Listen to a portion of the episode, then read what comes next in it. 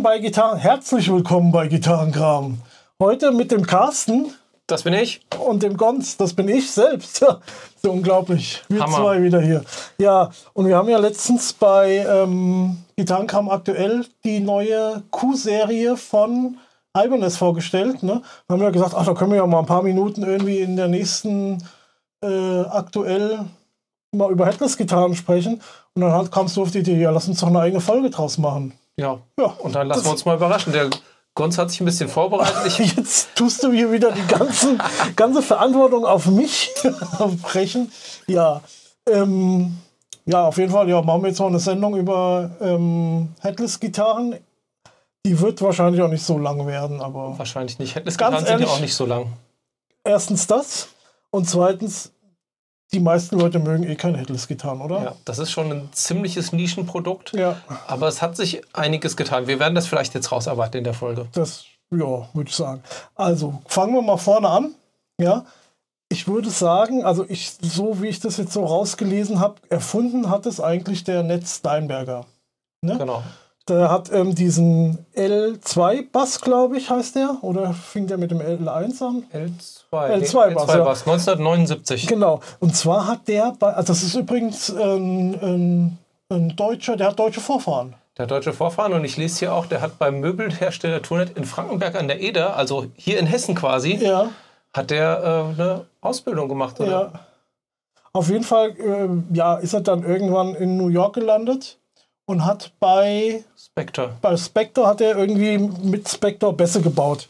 Und ähm, der kam dann irgendwann auf die Idee, oder beziehungsweise was ihn gestört hat, war halt, dass der so ein bisschen kopflastig war. Ne? Mhm. Und ähm, dann hat er jetzt überlegt, und dann hat er wohl auch Gewichte auf dem Body irgendwo untergebracht und fand das natürlich blöd, da ein extra Gegengewicht noch zu machen.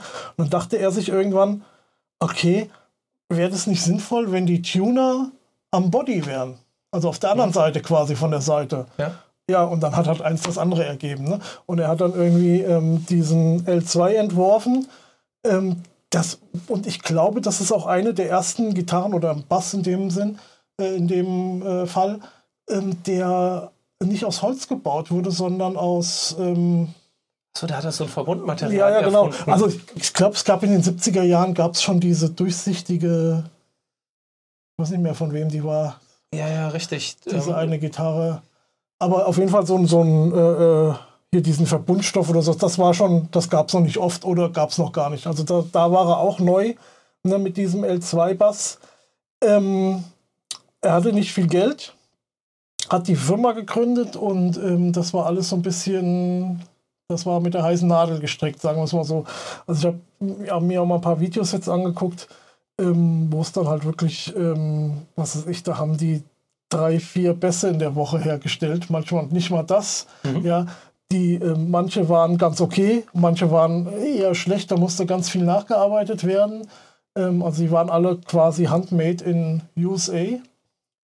Ne? Und ähm, ja, aber er hat schon sehr schnell, oder nee, am Anfang war er ja auch irgendwie so der Witz der NEM. Er war dann 1980, 81 irgendwie so um den Dreh, war er ähm, auf der NEM mit dem Headless Bass und da wurde er dann ausgelacht quasi, bis dann irgendwie ein namhafter Bassist, dessen Namen ich jetzt vergessen habe. Also ich sehe es hier, John Entwistle von The Who, oder? Nee, nee, das, das, kam, das kam, da, kam, kam, danach. Aber dieser ähm, Andy West, glaube ich, der hat dann den, den Bass mal vorgeführt ne? und dann auf einmal, ui, er hat dann auch etliche Preise eingeheimst.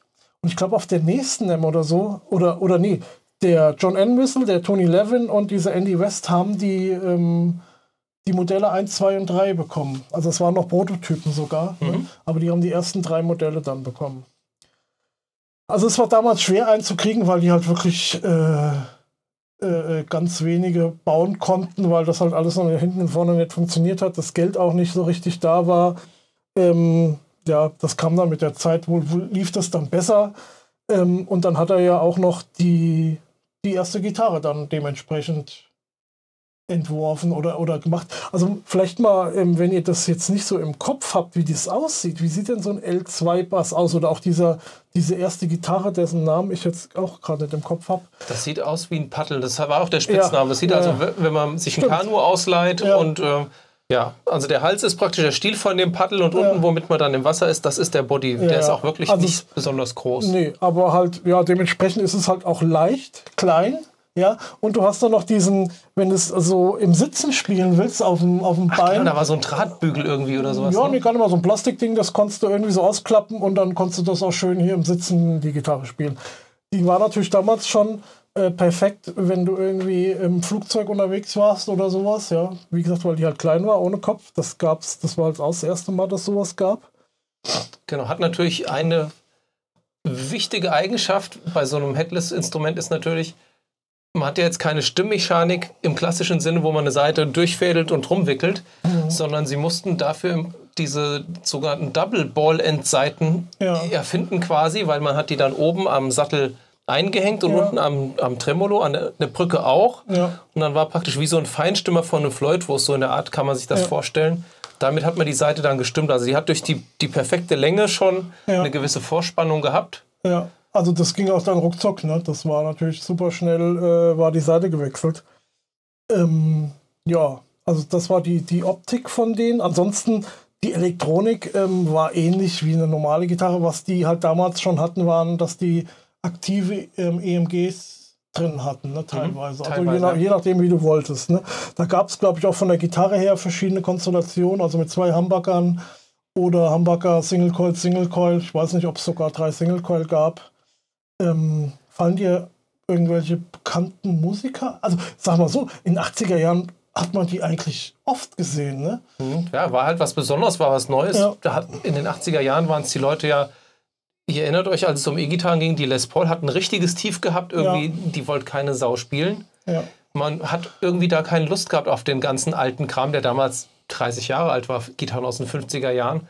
Und das war halt mal was Neues, Innovatives, sah ein naja, bisschen spacig aus. Ja gut, ich sag mal, ich weiß nicht, ob das unbedingt, ich glaube, das war damals auch schon ein Nischenprodukt, aber die waren halt gut, gerade für, für ähm, anspruchsvolle Musiker, ja, weil durch den, durch diesen Carbon oder was weiß ich, Kunststoffverbindungen, die sie da hatten, war die halt, ähm, hat die sich auch kaum verstimmt. Das war auch in so einem Video, habe ich gesehen, da hat dann äh, irgendwie der Ton, äh, der, der Gitarrentech gesagt, ne, ja, hier, ich muss deine Gitarre noch nicht mal wirklich stimmen teilweise, ne, und sowas. Also das war schon, ähm, das ist natürlich dann praktisch, ne. Ja gut, und vor allem, man hat natürlich durch diesen, durch diesen Kunststoffverbund, für, aus dem der Korpus gemacht ist, ja eine konstante Soundqualität. Ja. Ich meine, bei einer Les Paul, du nimmst hier zehn Stück, die klingen alle unterschiedlich, ja.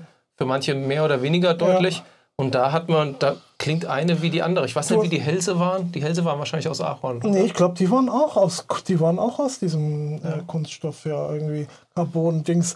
Also, das war ja, die hatten ja auch damals diesen, die hatten wohl einen sehr neutralen Sound, ja. Mhm. Und ähm, aber das war ja der 80er Jahre Sound auch irgendwie, ne? Das war ja diese, diese hochgezüchtete, wo die alle diese Kühlschränke. Kühlschränke hatten, genau mit tausend Effekten drin. Und da, ich sag mal ganz ehrlich, wie die Gitarre geklungen hat, war ja schon fast egal, teilweise. teilweise. Ich will jetzt hier nicht.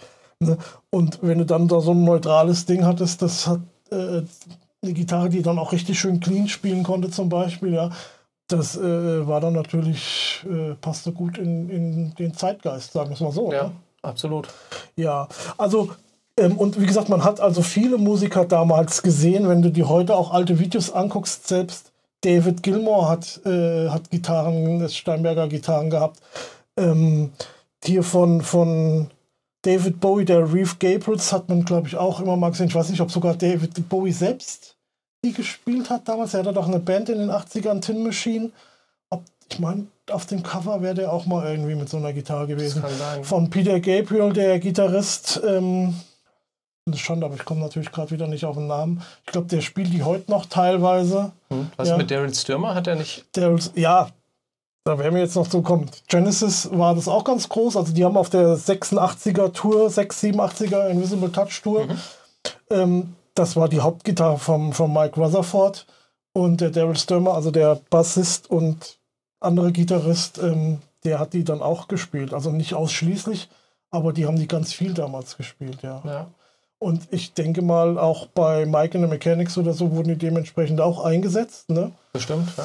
Und ähm, hier steht nämlich drin in dem Bericht, das wusste ich auch nicht, auf Wikipedia, dass ähm, der Mike Rutherford aufgrund, also dass der Mike Rutherford vorgeschlagen hat, hier mach doch mal eine mit Holz, eine Gitarre. Mhm. Und deswegen wurde diese GM-Reihe entwickelt, die so, ich sag mal, so ganz leichte Strat-Form hat. Ah, ne? okay, gut. Ich das wäre wohl angeblich eine, eine Idee von Mike Rutherford gewesen. Weil ich erinnere mich, so, das muss so um 90 rum gewesen sein, habe ich das eine oder andere Gitarrenprospekt mal mitgenommen und ich weiß noch beim, beim Musikhaus Schönau, das war damals in Gießen in der Blockstraße, da lagen immer beim Eingang rechts vorm Schaufenster lagen Prospekte oh. und ich habe mir das Hona-Prospekt mitgenommen, weil da gab es eine Hona, Les Paul, eine Strat, die ganzen Kopien natürlich ja. und da gab es auch von Hona, die haben damals diese Paddel in, unter Lizenz von Steinberger gebaut, also Steinberger, nicht zu verwechseln mit Steinberg, die Cubase gemacht haben, ja. VSTs und so weiter.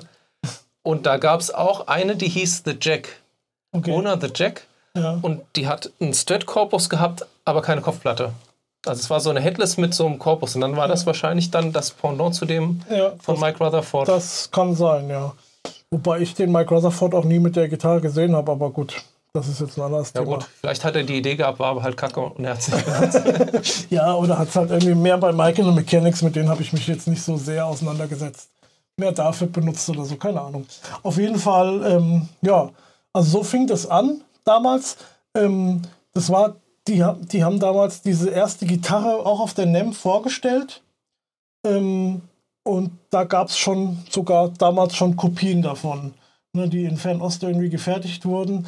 Das war für die auch natürlich schwer, wie gesagt, weil die ja auch ähm, anfangs finanziell so ein bisschen am Rande waren, sage ich mal so.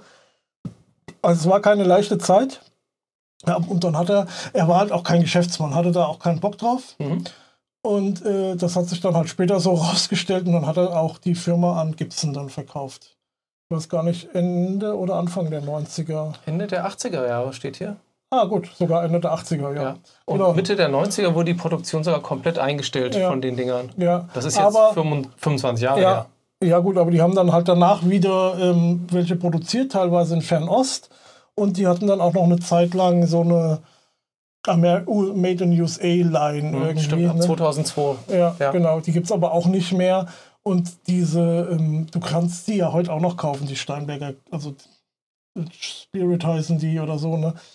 Aber die sollen wohl qualitativ ganz schlecht sein. Die kosten auch irgendwie neu 400, 500 Euro nur, sag ich mal. Und die sollen aber qualitativ scheinbar nicht so der, der Kracher sein.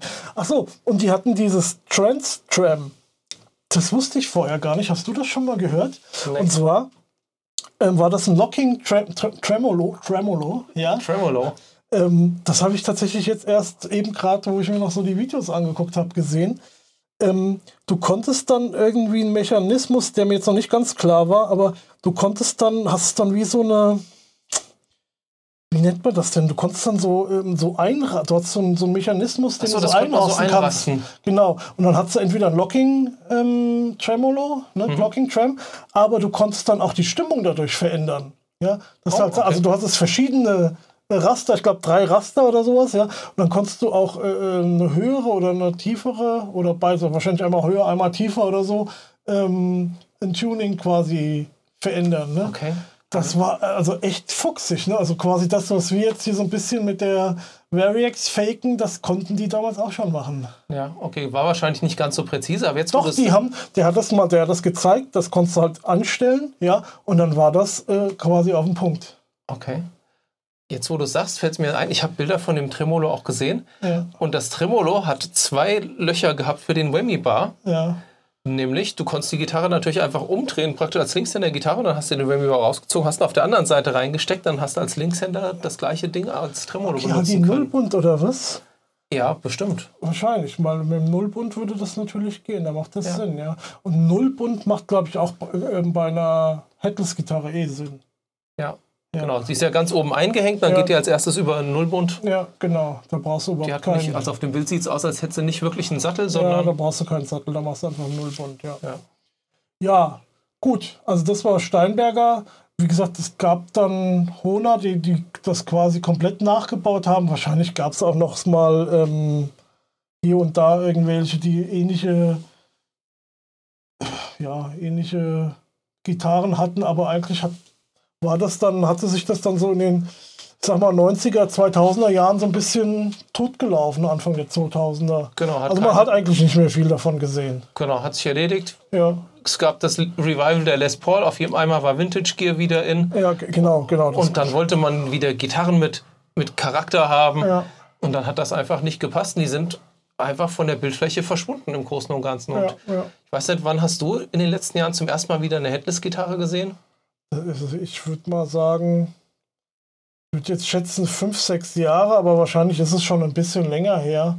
Aber so um den Dreh, sagen wir mal, so zwischen fünf, maximal zehn Jahre. Ähm, gut, man könnte natürlich jetzt mal gucken. Also es war mit Sicherheit dann eine ähm, Strandberg-Gitarre. Ne? Genau. Also ich weiß, welche ich zuerst gesehen habe. Ja, Der Rob Scallon, siehst du, den haben wir bei keiner unserer YouTube-Folgen erwähnt. ja. Der Rob Scallon hat auch Videos gemacht mit der Sarah Longfield. ja. Genau. Und die Sarah ja, Longfield ja, hat so eine Gitarre gehabt. Ja, Und das ist eine ähm, Strandberg-Gitarre. Das ist ein Schwede. ja.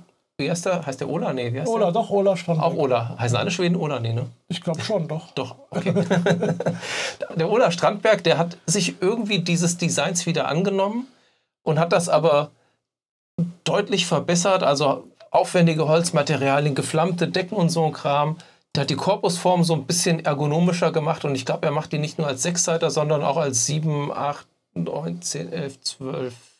Ja, Also auch mit mehr Seiten als 6. genau. Ja. Ähm, achso, hier. Brit Strandberg, Skiläuferin. Okay, Achso. Kannte ich nicht. Okay. Und jetzt irgendwie keinen Wikipedia-Eintrag auf die Stelle. Auf jeden Fall, ja, stimmt. Also die ähm, Sarah Longfield, genau. Und die hat ja auch die coole mit dem, die schwarze, mit diesem bunten. Genau, mit sowieso bunten. Design. Irgendwas.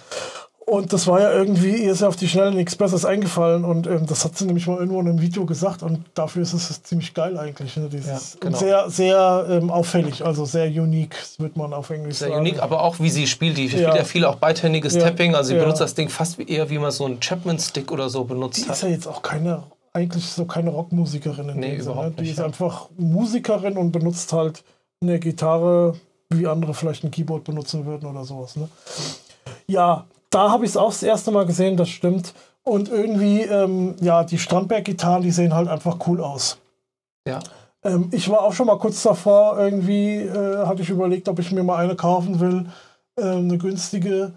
Ähm, ja, Genau, es gibt verschiedene Serien. Auch da, Ja. es gibt wahrscheinlich die handgedengelten aus Schweden oder, oder lässt der in den USA sogar die irgendwie fertig? Gab's, gab's alles mal. Also du kannst, glaube ich, auch in Schweden noch äh, Custom-Geräte, hätte ich jetzt gesagt, Gitarren, wohl irgendwie ordern, aber eigentlich werden die in, in Indonesien oder so gebaut, aber halt auch sehr hochwertig Mhm. ne, und kosten dann halt auch, ich sag mal, äh, knapp anderthalb tausend so für die günstigste ne?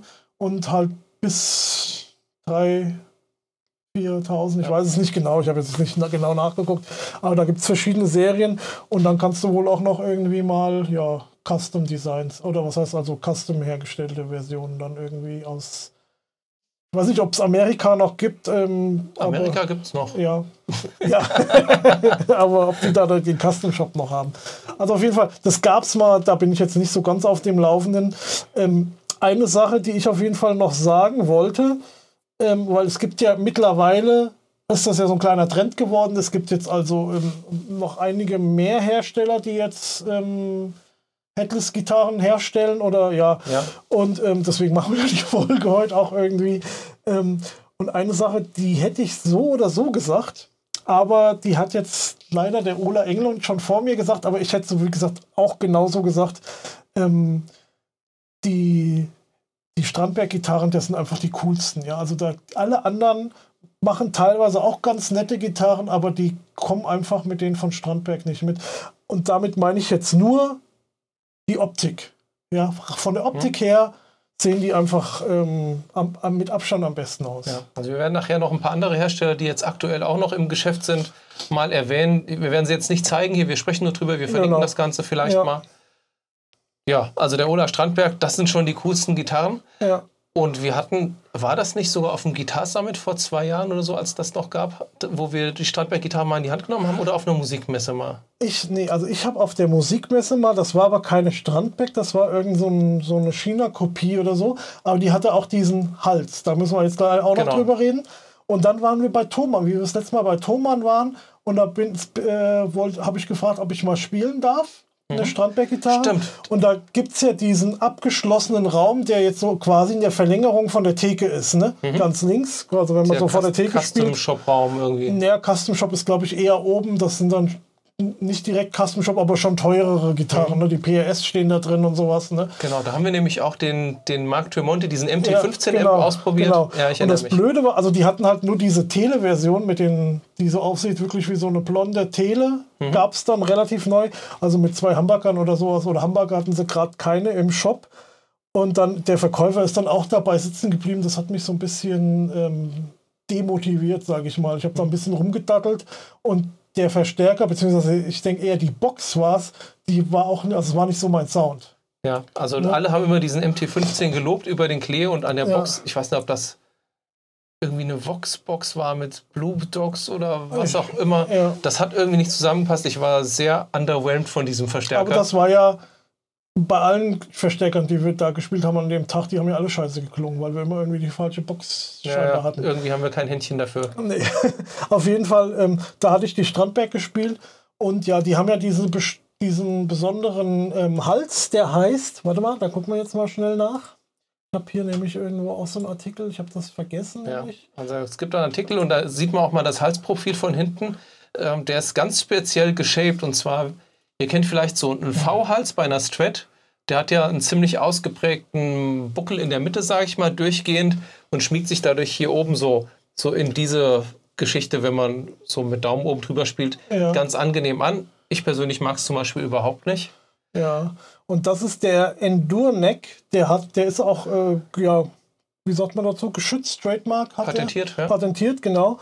Und der ist ein bisschen eher so eckig und verläuft aber im, also von, ich sag mal, von der nicht vorhandenen Kopfplatte zum, zum Gitarrenbody so leicht abfällig. Also das müsst ihr euch angucken, das, kann, das klappt ihr gar nicht, wenn ihr Ja, das, also äh, das hat- wenn ihr das nicht seht. Das hat, glaube ich, was einfach mit der Ergonomie vom linken Handgelenk zu Ja. tun, dass je weiter man nach oben kommt, desto mehr dreht man das Handgelenk ein. Ja, das und dann wandert dieses, wie es bei Fender von dem faulen Hand, dieser Buckel wandert dann weiter nach unten, glaube Ja. ich. Ne? Ja. Und ja, gut, ich glaube, du würdest eigentlich auf dieses, da würdest du deinen Daumen so drauflegen. Nicht oben drauf, sondern dass du den da so drauflegen kannst. Also das kann man vielleicht auch sagen, diese, diese ähm, Headless-Gitarren spielen ja oft so technisch anspruchsvolle Fusion Shredder. und Shredder und Fusion-Gitarristen. Ne? Und ähm, die brauchen natürlich ein sehr ergonomisches ähm, Arbeitsgerät, will ich mal so sagen. Ne? Das heißt jetzt nicht, dass du damit jetzt nicht ähm, irgendwie Kannst Keine auch Ahnung. Funk damit spielen. oder Country oder sowas, ja. Aber ähm, also man sieht halt immer oft so, ich sag, sag mal, ein ganz bekannter Name, auch wenn der, ja, der halt sowas spielt, ist der Plini zum Beispiel. Ich weiß nicht, also bekannter Name ist jetzt wieder relativ zu sehen. Ich Ne? würde sagen, Plini klingt wie eine Nuss-Nougat-Creme. Kennst du gar nicht, oder was, den Plini? Ich weiß nur, dass es von, von irgendeinem, es gibt, dass es ein VST gibt. Also ja, genau. So, das ist halt, das gehört zu dem auch. Ne? Ja, das, genau. ist ein, das ist auch so ein Instrumentalmusiker, ne? Der ist aber, ja. Also sag mal, wenn man sich ein bisschen mit der Gitarre auskennt, dann hat man wahrscheinlich auch schon mal was von Plini gehört oder so. Das ist schon. Ja, egal. Ähm, also, ich habe das gespielt, also diese, diese China-Kopie, die ich gespielt habe, ich meine, die hätte auch diesen Enduro-Neck gehabt. Enduro-Neck, so. diesen Enduro-Neck, aber da bin ich mir nicht mehr ganz sicher. Ähm, also mich hat es jetzt erstmal nicht irgendwie vom Hocker gerissen. Es war jetzt nicht so, dass das gestört hat, aber ich glaube, ähm, da müsste man sich erstmal dran gewöhnen. Vor allen Dingen, ich hätte sie halt mal lieber eigentlich daheim in Ruhe gespielt oder so. Ne? Muss man Ja gut, dann sagen. musst du kaufen, 30 Tage Moneyback bei Thomann. Ja, gut, das so. Ja. Also ich fand es jetzt auch nicht übermäßig bequem. Wahrscheinlich, wenn man sich irgendwann mal dran gewöhnt hat, kann man vielleicht gar nichts anderes mehr spielen. Also ich glaube halt, bei mir jetzt gerade so wie ich im Moment aussehe, würde halt so eine so eine Strandberg-Gitarre eben ein bisschen ähm, verloren aussehen. Ja, das, das, das stimmt Das einfach. aussehen das- wie eine Ukulele. Ja, das stimmt einfach, das Größenverhältnis jetzt gerade nicht dazu. Bei dir würde das jetzt schon besser passen. Aber dazu bin ich, glaube ich, also da muss man mal sagen, dazu bin ich zu massig irgendwie, dass ich, äh, also optisch äh, würde ich mir jetzt gerade keine kaufen wollen, glaube ich. Ja. ähm, ja, also das äh, zu den, zu den Strandberg-Gitarren, die gibt es dann natürlich auch in verschiedenen Ausbaustufen, sage ich mal, äh, auch mit aktiven, passiven Pickups und ähm, ja, teuer, billig, hatten wir ja schon gesprochen, Preise. Ne? Genau, gibt es Ja. auch. Und ähm, ja, und wie gesagt, jetzt gibt es halt ähm, diverse andere Firmen, die auch auf den Zug aufgesprungen sind. Ne? Und wir haben uns mal hier so ein paar, die uns so eingefallen sind. Also ich denke, einer, der da am meisten macht, hier ist ähm, Unser Kumpel Jeff. Jeff Kiesel. Ja? Der macht also ganz viele äh, äh, Headless-Gitarren. Da haben wir hier einmal die, heißt die Delos? Genau, die Delos gibt es mit Kopfplatte oder auch Oh, ohne. Ja. Also das ist halt immer, das finde ich halt immer, ja, da machen sie halt einen, so ein Strat-Style-Gitarre und lassen halt irgendwie einfach den Kopf weg. Das sieht halt irgendwie albern aus. Ja, also So war die Nicht- 100 Jack-Gitarre damals. ja, albern. Es ist, also es ist jetzt nicht ganz schlimm, aber also ich meine, so richtig gefallen tut es mir persönlich nicht. Es fehlt halt, es fehlt halt einfach irgendwie was. Also ich finde auch alles, was jetzt wie eine normale Gitarre aussieht, dann ohne Kopfplatte, Ja. Da hat man irgendwie die Möglichkeit, jetzt mal was Innovatives designmäßig zu machen, irgendwie Ja. vergeudet. Kommen wir aber auch gleich noch zu. auch bei Kiesel. Ja, da ist das hier noch Gold dagegen. So, dann haben wir die Leia. Ja, also ich meine, für Star Wars-Fans natürlich ein Muss. Absolut, ja. Ja, Beziehungsweise kommt nicht noch eine. Naja, wir kommen gleich dazu. ja. Also die ist so ein bisschen Das ist mehr. mehr so eine Les Paul, ist mehr so eine. Single. Single Cut. ja, Ja, die hat aber jetzt mehr so wie so ein. Das Tremolo sieht fast aus wie ein Floyd Rose. Die Ja. andere hat eher so ein Fixed Bridge gehabt. Wahrscheinlich aber Kiesel ist ja total custom. ja. Wahrscheinlich kannst du jede Gitarre mit jeder anderen Option auch Genau. ordern. Also was halt, was halt immer logischerweise notwendig ist, du, du hattest das ja vorhin schon erwähnt, du stimmst die Gitarre ja am, am Tre Tremolo, am Tremolo. Ja. Tremolo, ja. Ähm, und es gibt natürlich auch äh, Fixed Bridged irgendwie, ne? aber das ist, wird halt immer da hinten. Ähm, und deswegen brauchst du halt notgedrungen irgendwie so einen Ausschnitt hinten am Body. Ne? Der ist halt manchmal wirklich komplett ausgeschnitten und manchmal ist halt nur der, der ähm, ja, das Tremolo oder diese, diese feinen Einstellräder sind halt unterfräst, je nachdem. Ne? Ja. Also jetzt bei dieser Layer zum Beispiel ist das unterfräst, da siehst du noch ein bisschen, dass da unten Body noch drunter ist. Ne? Und dann gibt es halt andere Modelle, wo das fehlt. Das muss halt, das ist halt auch, ähm, das muss einem halt auch erstmal gefallen. Ne? Ja. Es gab von Ibanez mal eine Rap Beach, der war damals bei Winger, der Gitarrist. Ja. Das war eine normale RG und die hat auch hier unten so einen Ausschnitt gehabt unterm Tremolo, aber ich glaube, Ja. die hat ein normales Floyd Rose gehabt. Das war keine Headless oder sowas. Ja, Die sah kacke aus. Also ich fand, die sah kacke aus. Ich will dir hier keine Fakten schaffen. So, dann die Zeus. Was ist jetzt der Unterschied zwischen der Zeus und der Lea? Also ich glaube, dass die Zeus größer ist. Der Korpus sieht viel größer aus. Bei der Ja. Lea geht das bis daran. Die Zeus sieht noch unförmiger aus. Ja, Gefällt mir stimmt, da so hielt das. überhaupt nicht. Ja, ja. Also ein bisschen ähnlich, aber auch ein bisschen anders. Ja. Vom Body her. Genau. Ne? Ansonsten sind die halt relativ, also er hat hier auch so ein Five-Way-Switch wahrscheinlich oder vielleicht auch ein Drei-Wege, das kann man jetzt hier nicht genau erkennen. Und halt äh, äh, zwei Putis, äh, da ist jetzt, das sieht jetzt nicht besonders anders aus. Da fehlt halt ein, so grob eine Les Paul, eine moderne Les Paul ohne Kopf.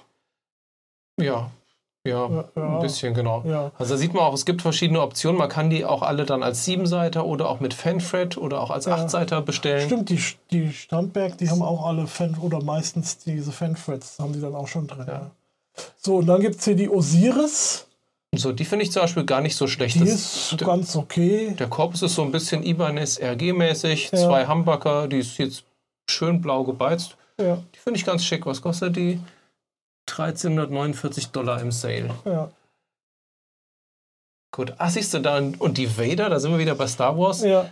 So sah die Rap Beach auch aus, Genau, ungefähr von. genau, also da ist jetzt wirklich hinten so, da hast du quasi, wenn du die Seiten stimmen willst, da ist dir wirklich kein Body im Weg, da hast du Handfreiheit quasi zum Einstellen. Das ist so ausgefräst, so richtig komplett. Ähm, ja, aber das gefällt mir halt auch optisch gar nicht. Also ich meine, die Decke sieht cool aus jetzt, aber darum geht es jetzt nicht, sondern so das, der, der Body Shape, also naja, kann ich irgendwie nichts mit anfangen. Das ist mir, Ja, ich glaube, Kieselgitarren, um die nach Europa zu kriegen, das ist sowieso mit den ganzen Zöllen und Versand Ja, ja. ähm, auch eine relativ teure Angelegenheit. Ich glaube, Ja. das war es schon mit Kiesel. Aber es gab doch noch hier eine. Ach genau, es gab ja unten noch die.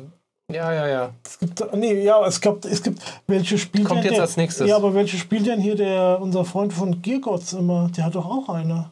Der hat mehrere Kieselgitarren. Hat er auch eine Headless? Ja, ja, ja, ja. Ich meine schon. Ja, und dann haben die hier diese, ähm, nee, eigentlich hier dieses Type X Modell. Das ist so ein bisschen Stern, so, ein- so ein schiefer Sternförmig. Also die sieht ganz, die ist auch sehr klein. Wenn man die mal so, die hat man, die, die hat er damals hier an diverse YouTuber verschickt. Ich finde die ganz furchtbar. Das ist, ist eine der absolut hässlichsten Gitarren, die es gibt, meiner Meinung nach. Ja, und dann gibt's, und das wird noch übertroffen dann hier von diesem Lightspeed-Modell, das ich vorher noch gar nicht kannte. Gut, das Also- sieht so, der Korpus ist so ein bisschen an Explorer angelehnt, so Explorer Ja. meets Seestern. Meets hässlich. Also das ist ganz. Also, Ja. Also Geschmäcker die würde ich nicht mal für geschenkt spielen. Glaube ich. Also vielleicht mal ausprobieren, aber haben, daheim haben wollen. Gut, man weiß es halt nicht. Ach, guck mal, Ach, hier gibt es noch hier noch eine, eine, Eine. V-Type. Also Ja. wie eine Flying V ohne Kopfplatte. Ja, gut. Okay, gut, da ist es Das- vom Design her wieder ganz stimmig Das irgendwie. bietet sich an. Das, ist ja, das geht ja schon fast hier wieder in Steinberger. Fast ja, es ist Ja. gar nicht viel größer als dieses Paddel. Äh, hier, die hat er noch, glaube ich. Alan Holdsworth Nee, ach, das hat Alan Holdsworth Modell. genau. Der war ja, der hat ja, glaube ich, fast immer, hat er nicht sehr lange oder ähm, Headless-Gitarren gespielt. Der war eigentlich auch sehr bekannt für Headless-Gitarren. Jo. Ja, Ach, da guck, da war noch eine, hast du jetzt gerade eine grüne übersprungen? Die Ah. Lee McKinney Signature. ja okay. Wer ist Lee McKinney? Ich habe keine. Ahnung. So, siehst du, und hier gibt es noch Ach du liebe Zeit. Akustik. Ach Akustik du liebe Zeit. Headless, ja. Schön. Ja, Gut, okay, also das, ich sag mal. ja. Das ist jetzt für die Zuhörer wahrscheinlich auch ein bisschen witzlos. Ja, genau. Also wir, wir verlinken mal die Seite, die wir uns da jetzt gerade angeguckt haben. ja, Und ähm, dann gehen wir mal weiter zu Mayones, würde ich sagen. genau, die sind auch groß im Geschäft. Die haben nämlich dieses Hydra-Modell, das so mittelgut aussieht. Also das ist gar nicht so schlecht, aber überzeugt mich jetzt auch nicht hundertprozentig.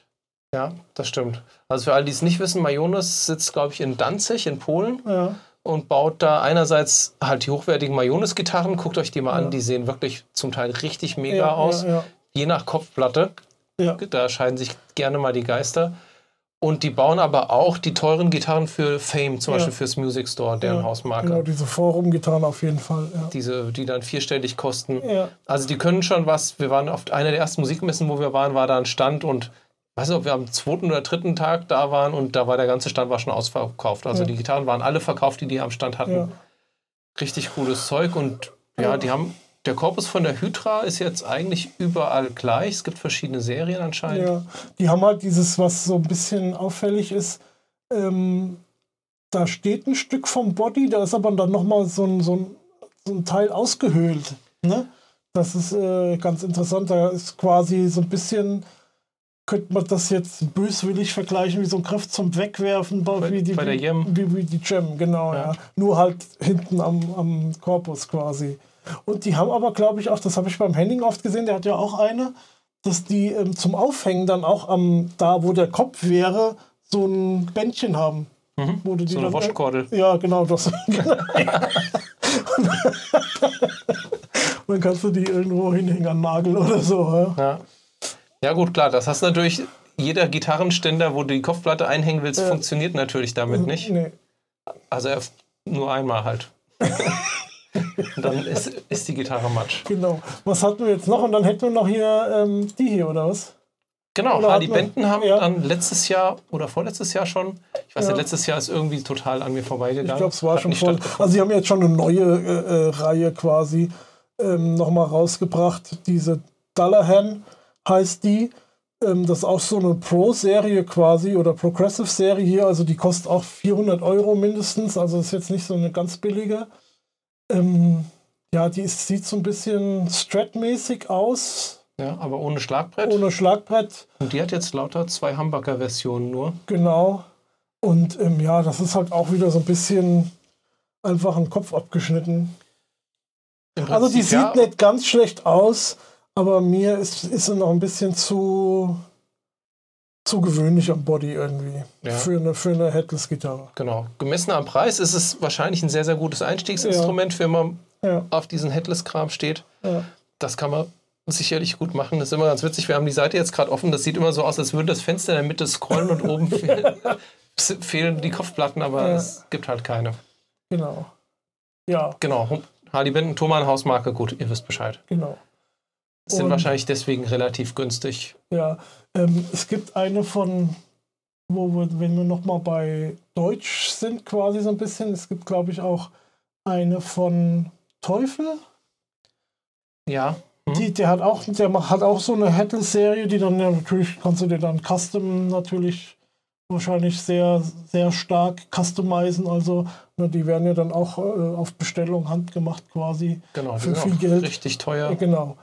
Ähm, aber ich, gut, jetzt hab- denke ich, haben wir da die wichtigsten abgedeckt eigentlich. Ne? Genau, also ist jetzt so ein Trend und ja, was eigentlich eine Schande ist, Gibson hat ja Steinberger gekauft, Ja, dass Gibson irgendwie den Trend verpasst hat und sie hätten jetzt eigentlich ja die 1A-Chance gehabt, halt die Origin unter dem Originalerfindernamen Steinberger diese Modelle wieder also aufzulegen. zum einen mal, ich sag mal, halbwegs anständige äh, neue Version der alten Gitarren rauszubringen. Keine Ahnung, in was für Preisbereichen, ja, aber nicht halt hier so ein Schrott, wie sie es gerade machen. Und dann vielleicht auch nochmal neue Designs irgendwo, wo du halt sagst, okay, ich will jetzt hier ein bisschen moderner noch mit dabei sein. Wobei, ich sag mal, mit diesem Modell, was der äh, Mike Rutherford da ange, angestoßen hat, da wären sie jetzt bei den anderen Herstellern ja auch, das, das, da wären sie auf einer Wellenlänge quasi. Ne? Das Ja. haben die ja quasi schon vor 30 Jahren gemacht, wenn du so willst. Im Prinzip ja. Das ist einfach schade, vertane Chance. Aber gut, Innovation und Gibson, das passt halt überhaupt nicht Scheinbar, zusammen. scheinbar nicht. Ich meine, die machen das ja schon ganz gerne, aber meistens fliegen sie dann auf die Schnauze irgendwie. Ne? Ja, ich meine, zumal das wäre ja dann keine Gibson, das wäre ja eine Steinberger und wenn das floppt, würde das ja keinen, jetzt keinen schlechten Eindruck auf Gibson machen. Aber ich glaube, du hast wahrscheinlich sogar noch Steinberger Fans, die würden sich auch freuen, wenn es da mal wieder was Neues, Anständiges geben würde. Ne? Mit Sicherheit, ja. Ja, Also ich die mein- haben halt auf jeden Fall ihre Fans. Ja.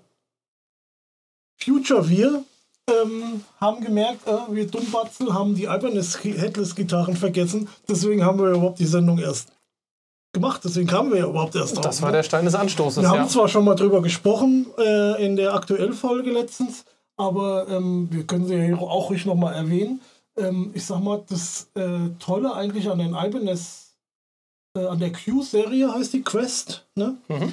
Äh, an den Ibanez Headless-Gitarren ist ja, die sind relativ günstig. Ja, stimmt. Ne? Und die sehen jetzt nicht schlecht aus. Das muss man auch mal sagen. Was mir noch gar nicht aufgefallen ist, ist hier unten dieser, der untere Cutaway, der scheint irgendwie interessant geformt zu sein. Ja, sieht ergonomisch aus. Ja, Ja, es, ich sag mal so, es hat sich ein bisschen weggeguckt inzwischen, die Hässlichkeit. ja. Also ich sag mal, wir haben ja jetzt äh, für die Sendung uns ein paar Gitarren angeguckt, ne? Und ähm, ich finde da jetzt die Quest-Reihe hier, diese Q-Serie, äh, schon auf der schöneren Seite. Ne? Also da kommt Strandberg und dann würde ich fast schon fast, äh, würde ich fast sagen, dann kommt Ibanez, ne? Ja, ist nicht schlecht. So jetzt, also ich meine, unser Problem ist jetzt eh, wir haben die Gitarren ja noch nie angespielt, auch die anderen fast gar nicht. Ne? Wir hatten hier und da mal kurz eine in der Hand. Was können wir jetzt wirklich, was können wir jetzt wirklich bewerten, außer irgendwie die Ausstattung unter Umständen und das Aussehen? Ne? Ja, gut. Das Wir machen ja nur so ein bisschen mal so eine Marktübersicht. Genau, ja. Aber, ähm, aber gerade da ist dann halt auch von der Ausstattung ist halt die, äh, sind die Ibanez auch nicht schlecht, ja. Also da hast du halt wirklich zum einen ähm, von Doppelhamburger über ähm, HSS äh, mit wie bei der AZ mit zehn oder neun Schaltungen, also Sounds, verschiedene Sounds, ja. Also alles, was das Herz begehrt. Ja, und es gibt eine Siebenseiter und es gibt Ja. auch Fanfred. Genau. Und es gibt ja, und es, genau, und ähm, es gibt ja dann noch diese, ähm, Diese Signature-Gitarre Signature-Modell von dem Ichi, ja, mal, keine Ahnung. Irgendwie sowas. Auf jeden Fall, und die hat ja dann sogar drei, äh, drei Single Coils. Ne? Also auch nochmal eine andere Konfiguration. Ja. Also die finde ich jetzt erstmal nicht schlecht. Und die haben natürlich jetzt, ähm, vermute ich mal, die sind ja noch nicht draußen, aber die bringen das jetzt halt nochmal auf ein neues Level. Zum einen, weil sie halt so viele verschiedene Modelle rausbringen, zum anderen zu dem Preis. Und dann Ibanez, da sind die Leute vielleicht auch nochmal ein bisschen offener einfach, ne? Das, ähm, sich anzugucken. Ja gut, und, und Ibanez sind natürlich auch jetzt keiner Tradition irgendwie verpflichtet. Nö. Wobei man jetzt sagen muss, so eine RG kam in den 80er Jahren, ist jetzt auch schon ein Neoklassiker geworden, würde ich sagen. Ja. Aber ähm, also von daher, das könnte so eine Headless-Gitarre nochmal ein bisschen weiter voranbringen. Ne? Ja. Aber gut, das muss man abwarten, was die Zeit so bringt. Ich denke mal, ähm, generell sind wir jetzt halt in so einer Zeit, wo die Headless-Gitarren sich so ein bisschen im, in, einem bestimmt, in einer bestimmten Nische ähm, ähm, ausbreiten. Ausbreiten, genau, und ähm, ja, ihre Nische einfach gefunden haben. Ja, so ich denke auch, das eine befeuert das andere. Es kommt ja. so ein bisschen mehr Headless-Gitarren. Wahrscheinlich gibt es da noch mehr Hersteller. Man braucht ja jetzt einerseits die Seiten mit den Double Ball Ends. Man braucht andererseits diese Aufhängung dafür. Also das habe ich gelesen, bei der ist es jetzt so, die brauchst du da nicht. Und ich glaube, bei Strandberg oder so brauchst du das auch nicht. Das ist halt auch so eine Sache, das meinte ich eben damit, dass wir die nicht gespielt haben oder so. Das sind halt so Sachen, die wir nicht so richtig gut beurteilen können, wo wir es auch nicht wirklich wissen, wie hängt man jetzt die Seiten ein. Das war natürlich bei der ähm, Steinberger sehr praktisch, aber du brauchtest dann halt auch wirklich genau die passenden Seiten dazu. Ne? Ja. Und die waren, glaube ich, dann auch nicht unbedingt die günstigeren. Ne? Mit zwei Ballends sind sie wahrscheinlich eher nochmal einen Euro teurer oder zwei. Damals noch in Mark. Ja. ja. Und das sind Euros schon das Doppelte. Locker. Locker. Ne? ja. Also was ich sagen wollte, es gibt mehr Hardware jetzt für Headless-Gitarren, ja. würde ich vermuten. Und dadurch ist es auch, dadurch, dass es mehr gibt, ist es wahrscheinlich ein bisschen günstiger, ist dadurch attraktiver vielleicht für Hersteller, mhm. sich einfach mal daran zu versuchen. Ja. Und was ich dir vorhin noch geschickt hatte, die haben noch keinen eigenen Shop, keine eigene Website, die gibt es bislang nur bei Facebook.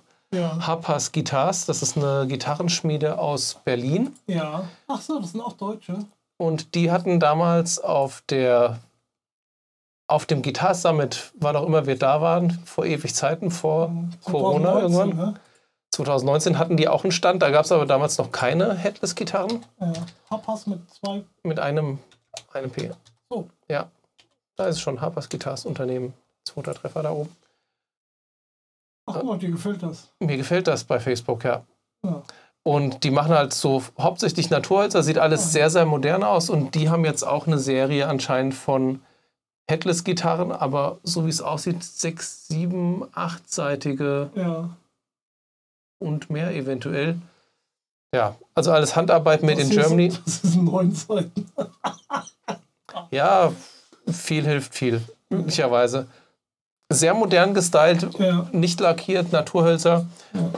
Finde ich auch ganz schick. Jetzt sind die Bilder natürlich hier auch ein bisschen verzerrt. Man kann nicht so richtig viel drauf erkennen, aber die machen jetzt auch Headless-Gitarren.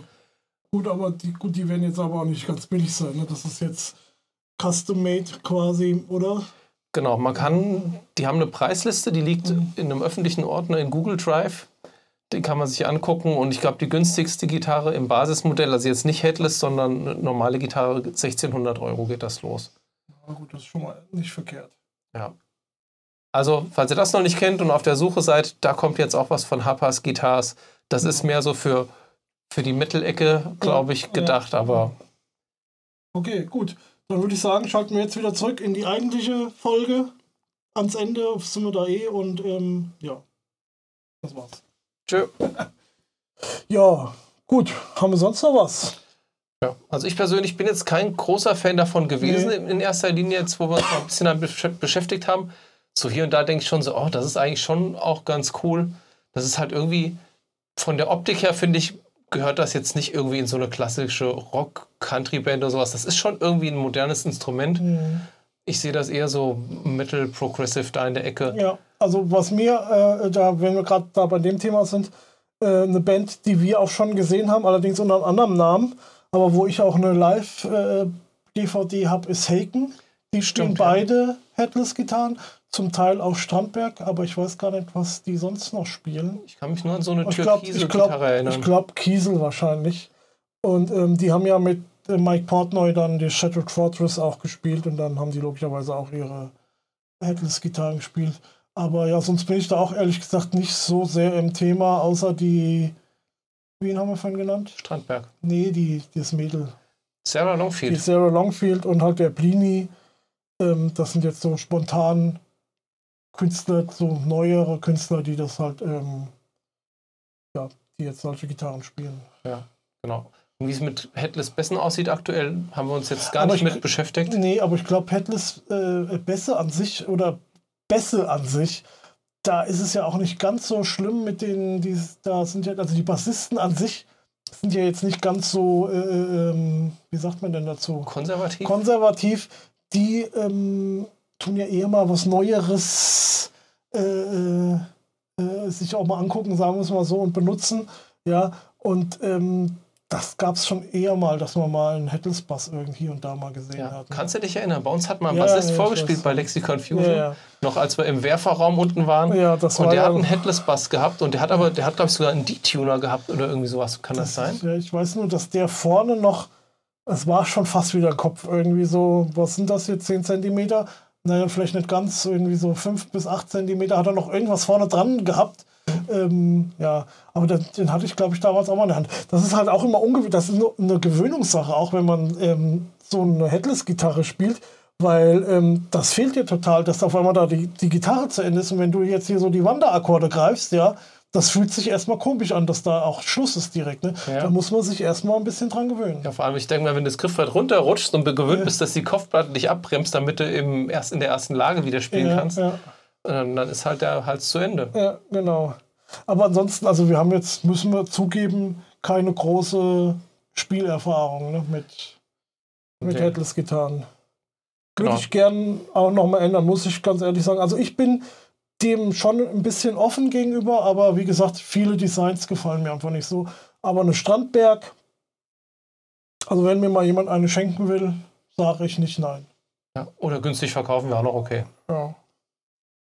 Gut, würde ich sagen, Ja, Headless-Gitarren, packen wir es. wisst Ja. ihr Bescheid, wir Genau. packen uns. Genau, alles klar. Dann bis zum nächsten Mal und ähm, ja, hört dann wieder rein. Bis dann bei Gitarre kam. Tschö, Tschüss. Cut.